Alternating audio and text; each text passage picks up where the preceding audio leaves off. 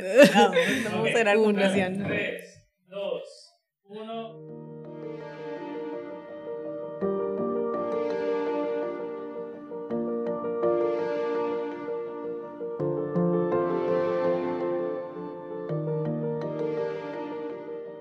Nuestro Dios es genuino y verdadero. Dios es real. Él es tal como se revela a sí mismo por medio de su palabra. Dios no es falso o un invento. Él es el único Salvador y el único Dios. Primero de Juan 5, 20 al 21 dice, pero sabemos que el Hijo de Dios ha venido y nos ha dado entendimiento para que conozcamos al verdadero, y estamos en el verdadero, en su Hijo Jesús, el Mesías. Este es el verdadero Dios y la vida eterna. Hijitos, guardaos de los ídolos. Nuestro Dios, el Señor de toda gloria, solo Él es el Dios de verdad. ¿Cuánta consideración tenemos de esta verdad en nuestra meditación diaria acerca de la persona de Jesús? Descubre esto y mucho más en el podcast de Moldeadas, donde conoceremos al Dios que nos transforma.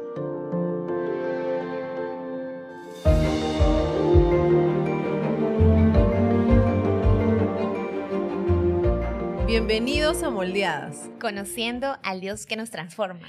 Bienvenidos. Hoy eh, grabamos nuestro último episodio. El último, yo no puedo esta temporada. Increíble. Dios ha sido bueno con nosotros. Sí. Y fiel. Así es. y paciente, misericordioso. Y amoroso y todos los atributos. Bueno, hoy tenemos el último atributo que queremos estudiar y conversar y meditar juntos acerca de Dios y es el Dios que es verdad. Uf. Ah, me encanta. Y yo siempre he pensado que Dios es bueno porque nos ha dicho qué hacer. Nos ha dicho por dónde caminar, por dónde transitar. Porque realmente, si ustedes se ponen a pensar, ¿cómo sería ese Dios que no te dice qué hacer? E incluso si tú quieres, puedes seguir por un camino o incluso puedes seguir por otro camino. Pero al final, ¿qué pasa si estos caminos se contradicen entre sí? Sería como raro, ¿no? Como que Dios sería un Dios confuso.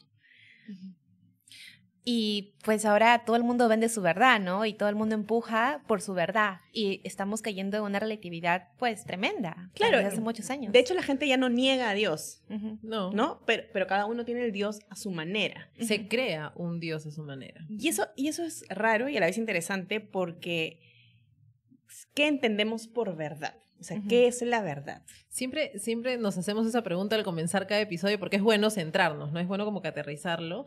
Y, y siempre caigo en lo mismo, bueno, en lo personal. Entiendo o comienzo a entender cada uno de estos atributos que hemos hablado, primero a mi manera, a mi forma, a mi, según mis conceptos.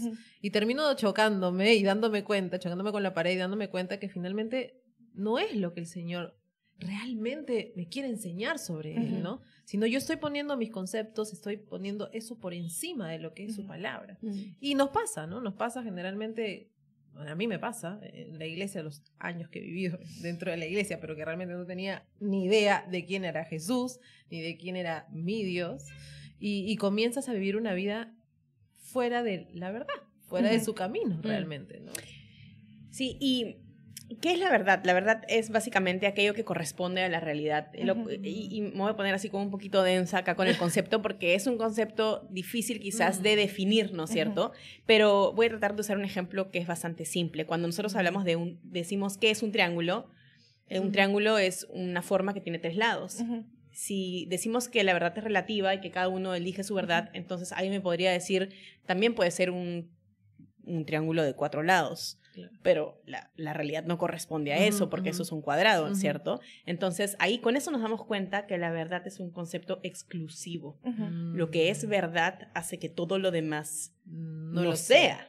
Quiere decir que sea Es mentira. determinante. Es determinante. Y eso es Súper importante que lo dejemos como bien definido al inicio. Claro, y te genera la intriga, ¿no? Espérate, entonces, ¿qué me estás diciendo aquí? o sea, lo que ustedes están diciendo es que tú tienes una verdad única y no hay otra. Eso, eso, y eso me lleva a una pregunta y se las Mm. voy a hacer. Entonces, si decimos que la verdad es exclusiva y que corresponde a la realidad, ¿quién define esa verdad? Porque si no, nos vamos a quedar otra vez en un terreno pantanoso, como Claro. que cada uno igual define de acuerdo que a, su- a cómo percibe la realidad. Entonces, a cómo percibo la realidad, yo defino la verdad. Pero como que tiene que haber una fuente que reúna y de donde salga la verdad.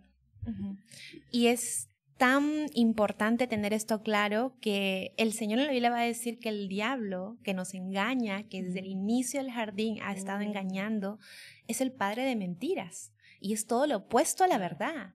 Entonces nos hace también examinar nuestra vida, cómo estamos viviendo. Estamos viviendo a raíz de, de mentira tras mentira, tras des- deshonestidad, o estamos viviendo una vida realmente verdadera, genuina, que aún así con todos sus defectos te puedes mostrar, ¿no? Y, y pienso mucho, por ejemplo, en las redes sociales, en cómo Mm. les nos gusta poder aparentar lo más Mm. bonito, ¿no? Y no sabemos realmente cómo la persona está detrás de la pantalla. Una verdad a medias, que finalmente termina siendo una mentira. Sí, y es interesante lo que dice Cari, porque finalmente Satanás es el príncipe de este mundo. Y Mm. eh, en este mundo reina la mentira. Entonces sí necesitamos identificar cuál es la fuente de verdad. Y eso me recuerda mucho a- al Génesis, en el 1.1, cuando empieza y dice, en el principio Dios. Y eso, esa- esas pocas palabras ya nos están diciendo que en el principio, en el principio del tiempo, Dios ya existía. Así es. Dios ya estaba. Claro. Entonces, en el principio Dios crea. Y entonces, si Dios crea, Dios es el que establece las reglas de cómo todo va a funcionar. Dios es quien posee eh, el funcionamiento, la sabiduría para hacer que absolutamente todo fu- funcione desde nuestro propio cuerpo, cómo funciona nuestro tímpano de una manera tan increíble, hasta la posición de los planetas y las lunas y toda la creación entera. Entonces, el creador es aquel que define qué es verdad, porque Ujú. esta es su creación, le pertenece. Y eso hace que nuestra verdad sea indiferente, estemos o no de acuerdo con lo que Dios diga que es verdad, es indiferente a nuestra opinión, porque el que establece es el que creó. Y a veces suena como totalista, ¿no? Suena como que, pero como que soberbia la, la, la definición. Pero para nada, porque cuando entendemos finalmente eso que tú acabas de explicarnos, el Dios soberano, el Dios creador, el Dios que establece las reglas, finalmente te conviertes en una criatura tan chiquitita, tan pequeña, tan minúscula en medio de estas galaxias. ¿Se acuerdan las imágenes, las últimas que salieron de la NASA? Maravilloso Ah, de ver Increíble. este Dios, ¿no? Él es la verdad. Y, y solamente quiero citar nuevamente para leerlo lo que mencionaste en Génesis 1, dice, en el principio Dios creó los cielos y la tierra. La tierra estaba sin orden y vacía. Era una característica de, es- de esta tierra. Ujú. Qué hermoso saber que finalmente este Dios decide, aquí, aquí creo, esto lo hago de esta forma, lo acabas de describir, y también los creo hombre y mujer. Y comienza, comienza la humanidad. O sea, Y Él establece cómo. Exactamente. Él establece la forma, Él establece el orden y Él establece la verdad de cómo va a funcionar. Yo creo que si entramos más como en creacionismo, hay una parte que me encanta, solo voy a decirlo chiquitito, pero hay una parte que me encanta cuando dice que crea las especies. Él no creó diferentes, o sea, no es las especies fueron creadas de una manera para que crecieran y se desarrollaran en su misma especie, no para que de una especie salta a la otra especie y comiencen a decir que nosotros venimos de los monos, ¿no? De, de- de- de esa, de esa línea, no. No había forma. Y en el, el transcurso de toda la historia no hay forma de que una especie salte a otra. Entonces Dios creó todo, hasta ese minúsculo detalle, aún de las plantas, aún, aún de las hierbas, todo en su misma especie, en una sola. Eso es hermoso, porque ahí establece las reglas de la humanidad, del ser humano, pero también de lo que nosotros, de, de lo, de lo que es humano, pues, ¿no? De, de- de lo intangible. Lo Y, intangible. y creo que es totalmente necesario recordar un ejemplo como el que acabas Ujú. de, de usar, porque nos ubica, Sí, Ujú. tal cual. O sea, nos ubica en nuestra posición de que nosotros no somos creadores, nosotros no somos Y los está que muy de moda que cada uno saque su verdad, que digan todo es relativo. Y hay un chiste que me acordé de, de la relatividad, que dice que los relativos dicen que todo es relativo, pero cuando dicen eso son absolutistas. Claro. Entonces no tiene sentido. Sí, sí. Violan la, violan la ley de la no contradicción. Sí, es que nuestra mente, y ahí viene otra vez nuestra mente, es finita de alguna manera. No, no O sea, de alguna manera, es finita, o sea, Sí, es finita. Y nuestro razonamiento y nuestra manera de entender la vida, la, o sea, no se compara en nada a los pensamientos y a las cosas que están en la mente de nuestro Dios. Sí.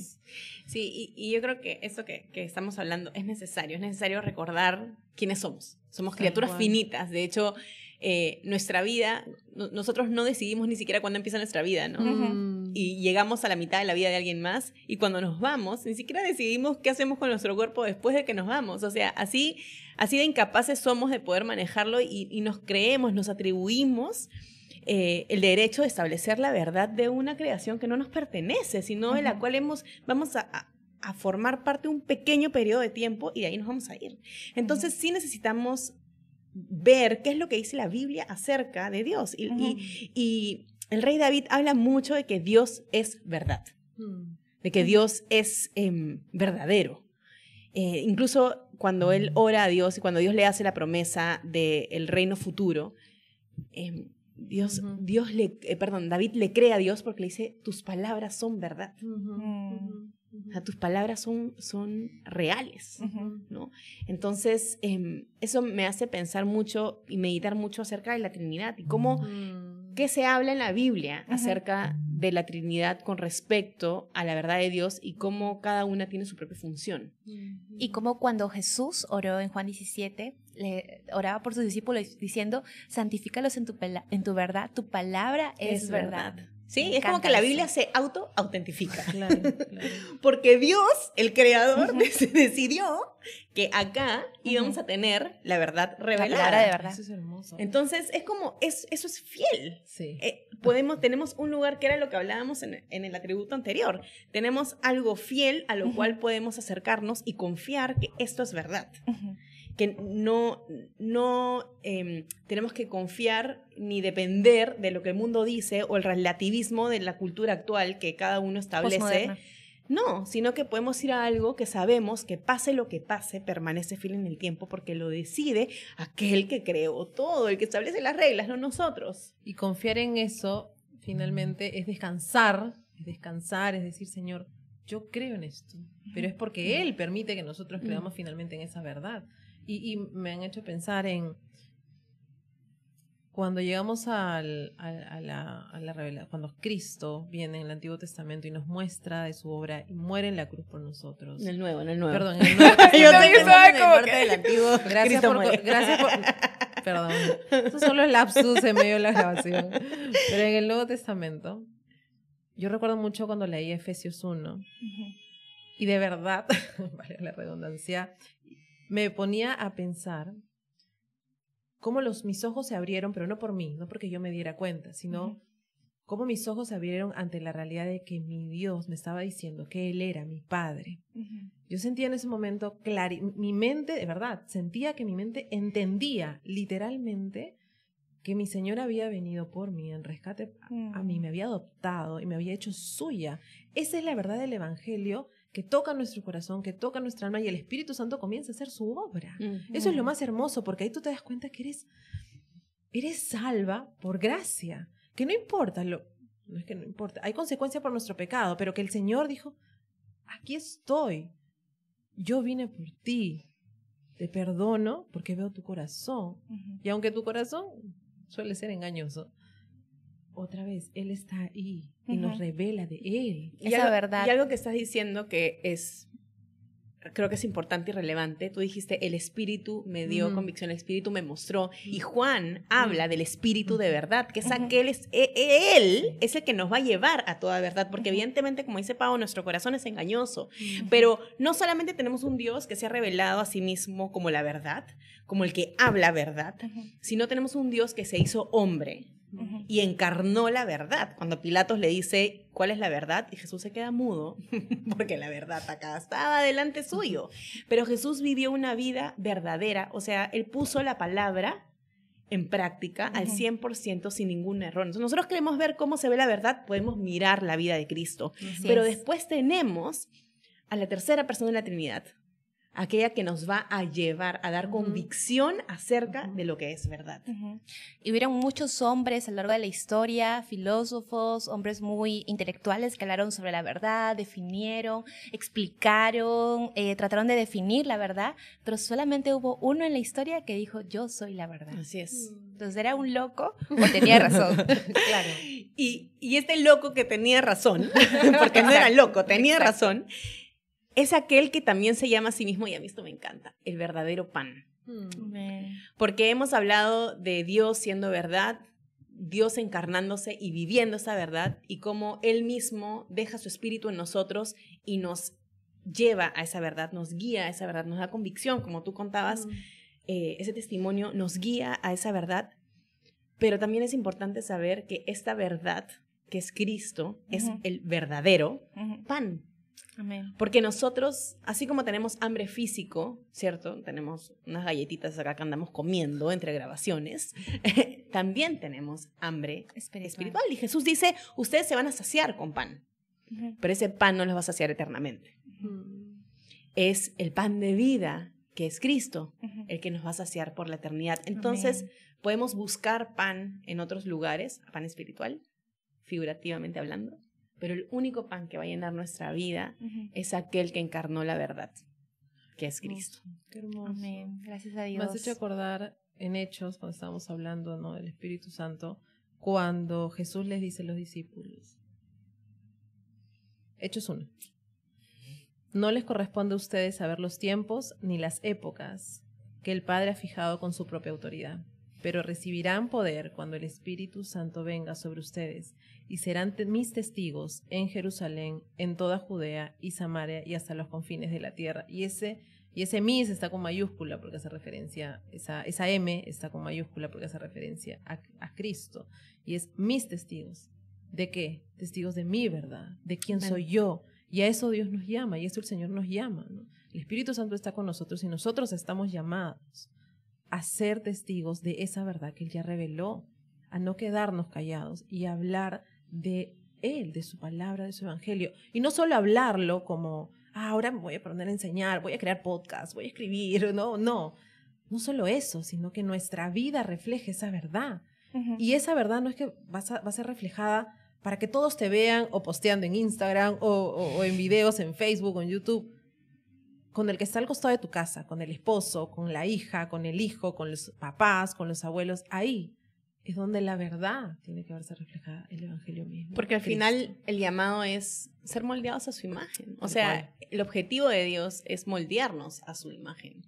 ¿Y qué más que poder em, vivir como Cristo vivió, como la verdad encarnada vivió. Y creo que ese es el llamado para todos. Saber además que la obra la hace el Señor, pero así como hemos hablado en los otros episodios de poder ver cómo Cristo fue fiel, como Cristo fue paciente, podemos ver cómo Cristo vivió y encarnó la verdad y que el testimonio de su vida sea el que nos impacte y que nos lleve a querer vivir como Él vivió, porque ese es finalmente nuestro llamado. Amén, amén. Gracias a Dios que nos ayuda a vivir en verdad una vida recta delante de Él y caminar en integridad también. Así que nos vamos despidiendo de este episodio. Y de esta temporada. Sí. Aquí terminamos la temporada de los atributos de Dios. Estamos muy agradecidas con Él por este tiempo y gracias a ustedes por seguirnos también y por ver los episodios, leer los artículos y acompañarnos en esta... Y compartiendo. Y compartiendo en, este, en este ministerio que el Señor ha puesto para su... Ay, amén. Gracias. Gracias.